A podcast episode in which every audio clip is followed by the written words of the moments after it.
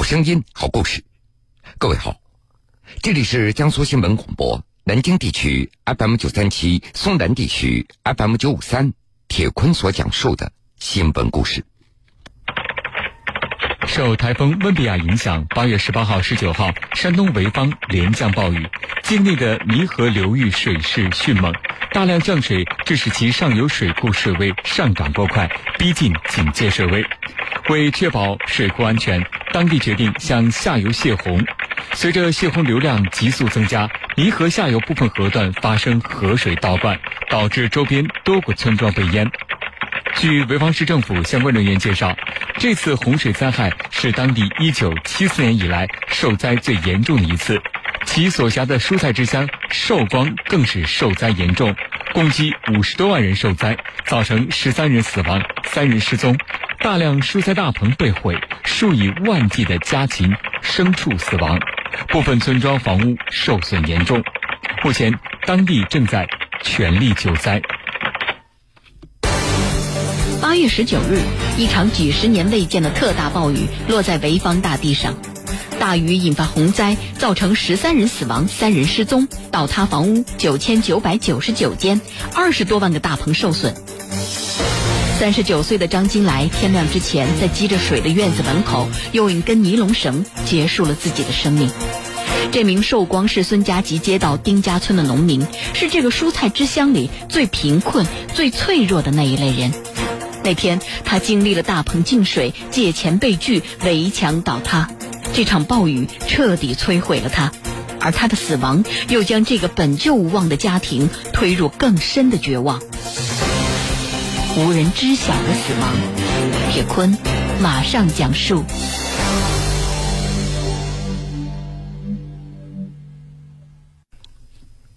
没有人知道山东寿光县丁家村村民张金来是什么时候离开这个世界的。最先发现他的是母亲张广荣，老人患有白内障，只能够靠声音来辨别人。整整下了一个晚上的大雨之后，八月二十号凌晨的五点钟，张广荣隐隐约约看到大门中间立着一个人影，他吆喝了几声。都没有人回答。老伴儿张殿荣闻声赶了过来，他见到儿子张金来穿着天蓝色的背心儿、灰色的七分裤，一动不动的悬挂在大门口。张金来在积着水的院子门口用一根尼龙绳结束了自己的生命。在多名家庭成员的回忆当中，逝世前二十四小时，张金来度过了他平淡又普通的一天。清晨出门到大棚里干活，傍晚六点钟回到家里，担心妻子忘记吃饭，还专门叮嘱他快点吃饭。像往常一样，香烟抽完了，张金来又去小卖部买了三盒泰山牌的香烟，每盒七块钱。就在这个八月，他还向朋友预定了九月份要用的黄瓜苗，不过一切都因为这场大雨改变了。八月十九号，暴雨来了，张金来新盖的大棚瘫掉了一块。为了建造这个大棚，他年前刚刚向银行贷款了十万元，至今都没有还上。当时张金来他迫切的想将大棚里的水给排出去，保护好一家六口的这生活来源，打了许多电话，四处借钱买水泵，但是没有任何的结果。八月十九号，这是丁家村连续降雨的第六天了，雨水大到没法开车，寿光市的水泵许多都已经卖断货了。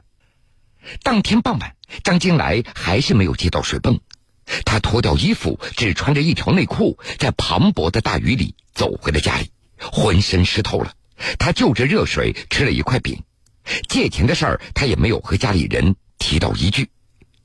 家里人也没有感觉到任何的异样。那个晚上，妻子早早的睡去了，父亲张殿荣出门帮人修家电。凌晨一点，张殿荣回到家，看到儿子房间里有手机的光亮，张金来正躺在风扇底下玩手机。就在那个暴雨如注的夜晚，更糟糕的事情发生了。轰隆一声。张家那低矮的院墙没有支撑住，塌掉了。母亲张广荣听到这声响，由于眼睛不好使，她估算了一下时间，应该在凌晨一点到两点之间。老人当时心想：院子里进水了，明天再说吧。但是张金来没有睡着，他删除了自己手机上所有的记录，从工具间里拿出一根固定大棚用的尼龙绳，在大门口自缢身亡。清晨，他被家人发现，送到医院，抢救失败，送入火葬场火化。就这样，张金兰没了，四十不到，没有遗言。最后，除了一双儿女、多病的父母，这个棚里也进水、家里也进水的农民，什么都没有留下。因为太年轻了，按照当地的风俗，不能够白发人送黑发人，所以张家人也没有举行任何仪式。张金来被葬在了丁家村公墓。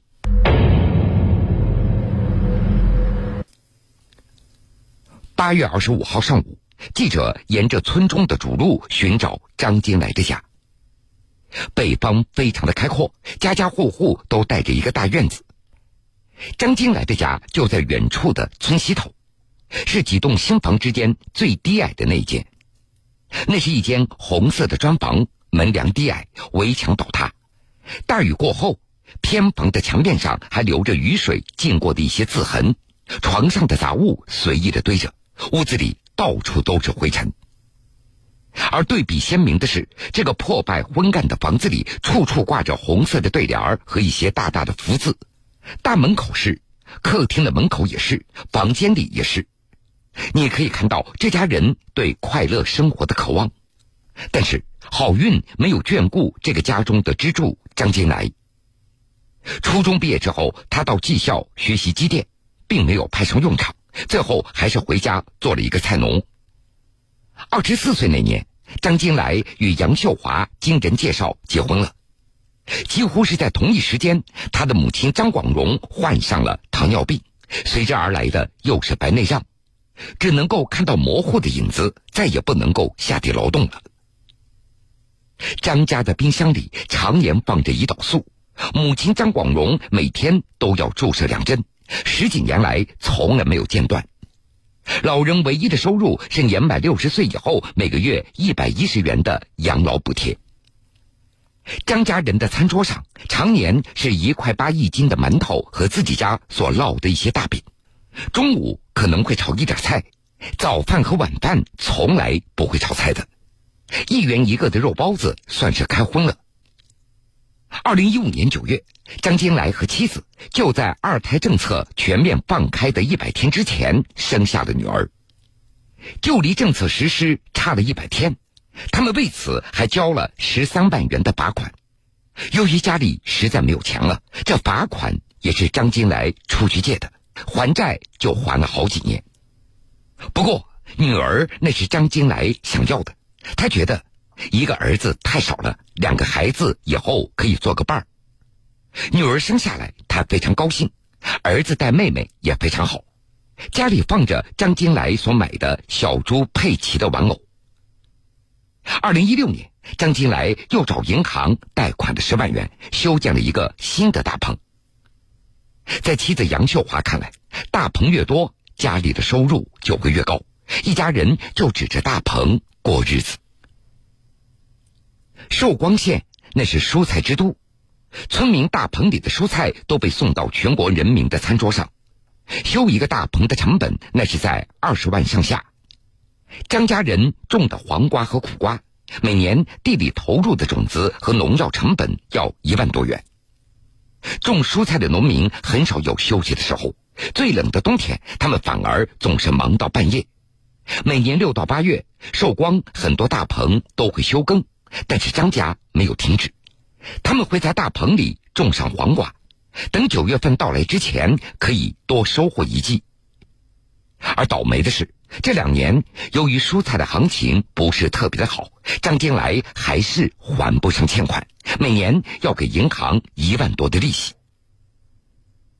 除了贷款之外，张金来另外一个心结那就是房子了。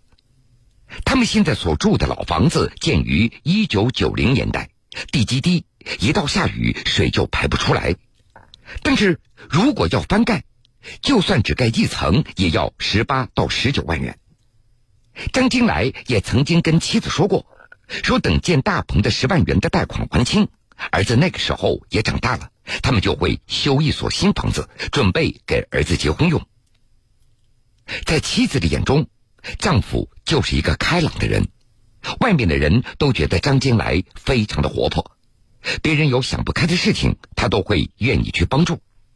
平时张金来他只喝二十块钱九瓶的崂山牌的啤酒，抽七块钱一包的泰山牌的香烟，闲暇的时候也愿意和邻居们打打扑克。这一切的兴趣和其他农村男人并没什么不同。不过张金来他也有着心事重重的一面，他掌管着家里的钱，收支多少他从来不和家里人说。在饭桌上，他从来都是沉默的在吃饭。张金来有一台智能手机，一旦密码被妻子知道了，他会马上给改掉。张金来很少表现出失落、绝望、不满的情绪。就在自杀的这个晚上，他没有留下只言片语。没有人知道，到底是垮掉的大棚、倒塌的围墙，还是无望的人生，最后。压垮了张金来。三十九岁的张金来，天亮之前在积着水的院子门口用一根尼龙绳结束了自己的生命。这名寿光市孙家集街道丁家村的农民，是这个蔬菜之乡里最贫困、最脆弱的那一类人。那天，他经历了大棚进水、借钱被拒、围墙倒塌，这场暴雨彻底摧毁了他。而他的死亡，又将这个本就无望的家庭推入更深的绝望。无人知晓的死亡，铁坤继续讲述。在一个大雨的夜里，张金来绝望的死去，无人知晓。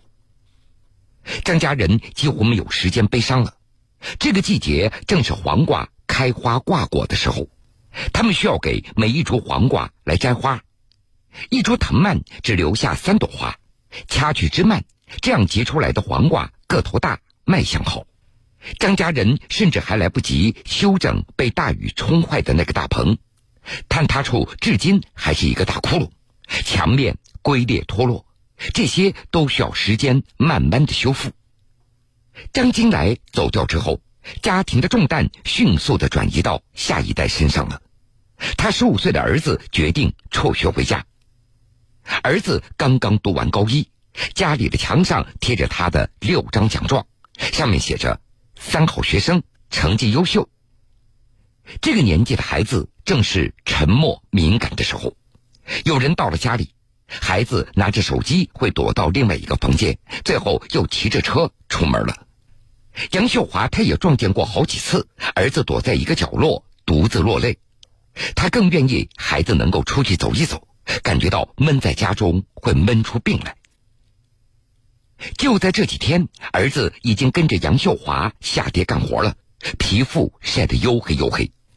为了赶花期，六十六岁的爷爷早上五点钟就起来进大棚里干活了，中午十二点才吃上一天的第一顿饭。在大棚里干活的时候，杨秀华经常会想起丈夫。她想起出事前的那个早上，杨秀华一反常态，骑着电动车带着丈夫，让丈夫可以在后座上抽烟、玩手机，甚至露出了微笑。这是一家人一成不变的生活里少见的甜蜜了。他们的小女儿下个月就要满三岁了，对于爸爸的去世，孩子毫无意识。提到爸爸，他并没有太多的表情，他不知道爸爸去了哪里，更谈不上什么伤心了。孩子最近的一次嚎啕大哭，那是因为妈妈用他的小背心擦了眼泪。八月二十五号的中午，杨秀华拿出张金来和同学的一张合影，让女儿找出爸爸是哪个。女儿扫了一眼，手指直接指向了最后一排正中间的那个人。就在自杀的那天夜里，张金来删掉了手机里所有的照片。这张大合影里最后一排的那张脸，是张金来留在人间的唯一的影像了。那是一张克制、斯文的脸，戴着一副眼镜，比周围的人要矮半个头，不像别人那样咧嘴笑着。但是仔细瞧瞧，你会发现张金来的眼睛里也有一些笑意。好了，各位，这个时间段的新闻故事，铁坤就先为您讲述到这儿。想回听以往的新闻故事，请各位在大蓝鲸客户端点播铁坤讲故事。半点之后，新闻故事精彩继续，欢迎您继续收听。